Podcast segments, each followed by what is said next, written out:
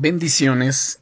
Soy el pastor Teodoro Hernández de la Iglesia Viento de Dios en la ciudad de Toluca.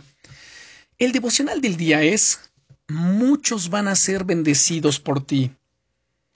¿Sabías que Dios nos llama a extender el reino de los cielos aquí en la tierra y hacerlo de una manera natural en nuestro día a día?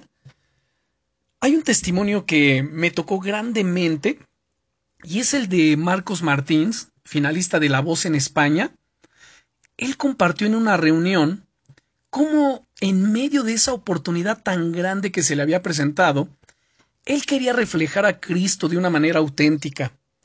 Es por eso que cuando el resto de concursantes del programa estaban nerviosos esperando hacer la primera prueba de eliminación, Marcos les preguntó con total normalidad si querían que si ellos querían que él orase por ellos.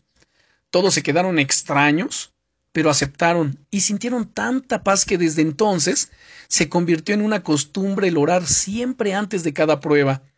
En otra ocasión, Marcos vio a una trabajadora de televisión llorando y al preguntarle qué le pasaba, descubrió que su padre estaba muriendo. De nuevo, Marcos se ofreció a orar tanto por ella como por su padre, y ambos oraron y lloraron abrazados. Con gestos sencillos, Marcos trajo un poco del cielo a esas vidas. Solo Dios sabe el impacto que tuvieron sus oraciones, su gentileza y su amor en esas personas, pero sin duda dejó una huella en esas vidas.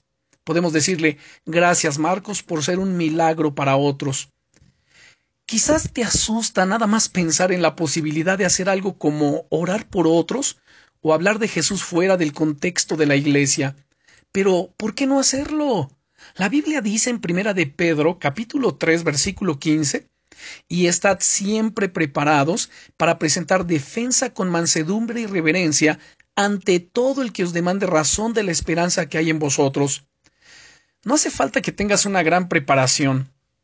Es suficiente con que estés atenta, atento, para identificar necesidades a tu alrededor y que desees bendecir a los demás a través de una sonrisa cuando están serios, a través de palabras amables cuando están preocupados, a través de una oración cuando tienen un problema o simplemente compartiendo el amor de Jesús y lo que Él puede hacer en ellos. ¿Sabes? Hay muchas vidas que están esperando ser bendecidas por ti. Decídete, determínate a ser un canal de bendición para alguna de ellas en este día. Bendiciones.